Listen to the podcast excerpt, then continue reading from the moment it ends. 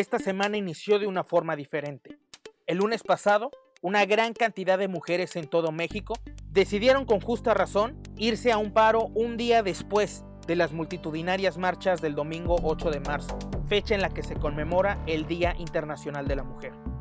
En diferentes espacios como las principales calles, salones de clases, pasillos de universidades, oficinas gubernamentales, restaurantes, negocios y un sinfín de establecimientos más, se notó la ausencia de las mujeres. Ya vamos a entender que sin ellas nada se mueve. Súbele al volumen que ya comienza el episodio 7 de Golpe de Realidad.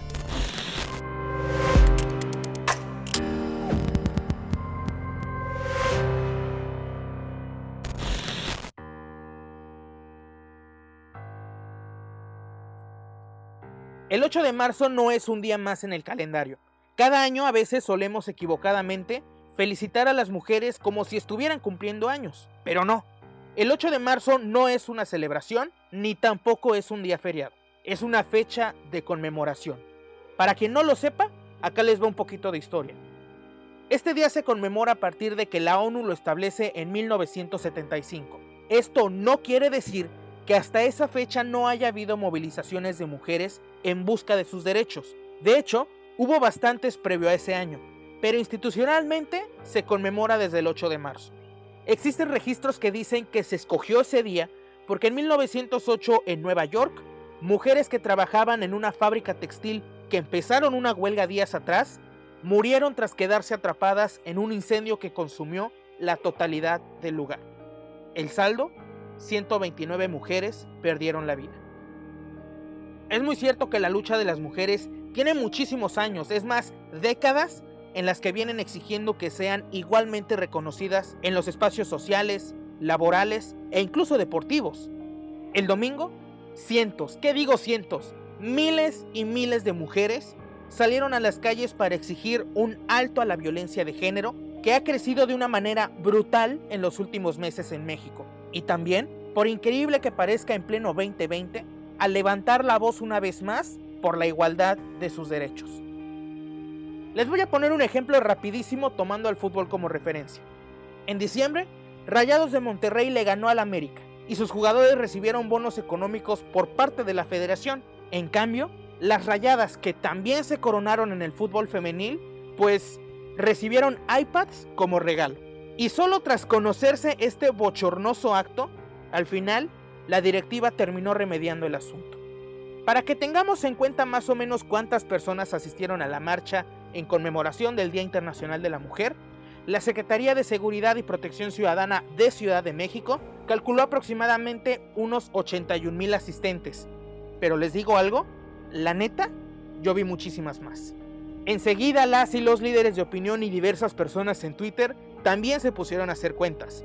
Un tuit decía que si el zócalo mide 46 mil metros cuadrados aproximadamente, y si tomamos en cuenta que por cada metro cuadrado caben tres personas, el total de los asistentes fue de unas 138 mil personas aproximadamente, tan solo dentro de la Plaza de la Constitución, y eso que no todas pudieron llegar al zócalo.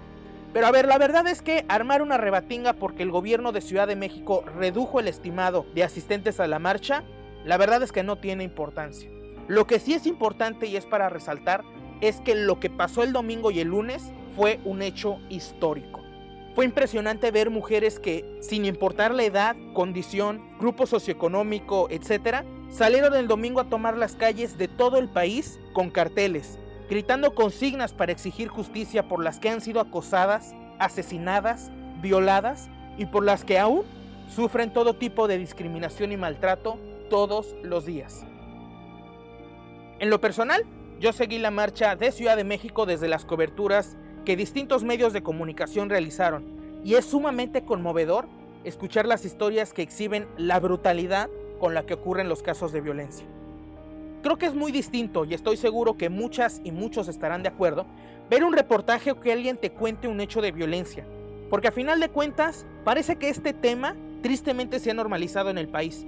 Pero cuando escuchamos de viva voz de las víctimas o alguno de sus familiares como pasó el domingo, es verdaderamente conmovedor, porque ese momento se convierte en un punto donde todas esas historias se suman, reflejando el sentir colectivo de cientos y cientos de mujeres. Ahí les va un dato. Tan solo en 2019 se cometieron 110 mil delitos en contra de las mujeres. Y de esos, 11 mil se cometieron en menores de edad. Por eso, además de la marcha, se decidió también hacer un paro nacional. Y vaya que la idea de hacer un paro, por cierto convocado a través de redes sociales por el colectivo Las Brujas del Mar a mediados de febrero, tomó muchísima, muchísima fuerza. Conforme fueron pasando los días, se fue compartiendo cada vez más y se fueron sumando y sumando y sumando mujeres de todo el país para detenerse, para parar sus actividades cotidianas e incluso también para parar en redes sociales. Esto con el fin de exigir, como ya lo he mencionado, un alto, un basta ya a la violencia, así como para visibilizar el machismo y cuantificar lo que significa un día sin ellas. Claro, también hubo mujeres que no quisieron sumarse a la marcha o al paro o que simplemente no pudieron, pero hubo también quienes prefirieron apoyar desde sus centros de trabajo, como Katia, quien trabaja en un restaurante en Veracruz y cuya fotografía rápidamente se volvió viral en redes sociales y muy comentada en la sobremesa, porque desde una ventana, mientras el contingente pasaba por la avenida Ignacio Zaragoza hacia el Palacio de Gobierno de Veracruz, pues ella decidió tomar un plumón y una hoja de papel y escribió una pancarta que decía, estoy con ustedes.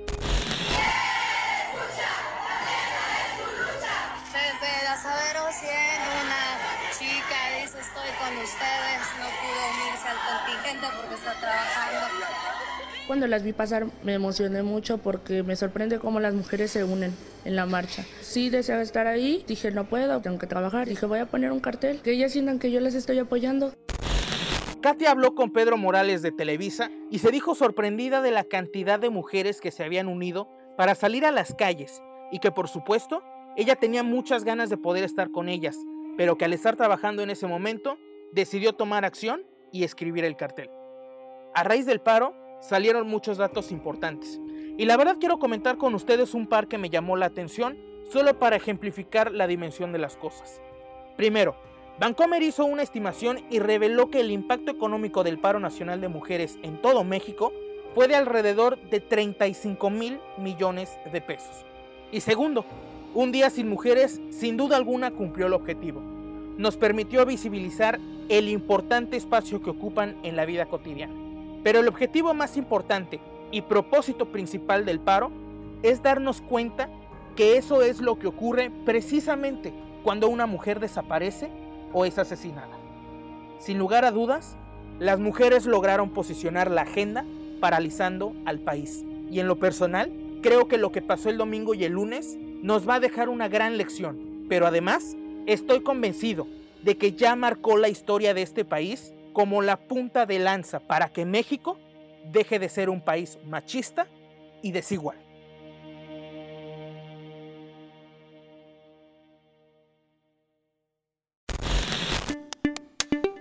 Listo, con esto llegamos al final de este golpe de realidad número 7. Mi nombre es Pedro Leal, muchísimas gracias por escucharme y como ya es costumbre, dependiendo de la hora en la que me estás escuchando, buenos días, buenas tardes y buenas noches. Nos escuchamos a la próxima.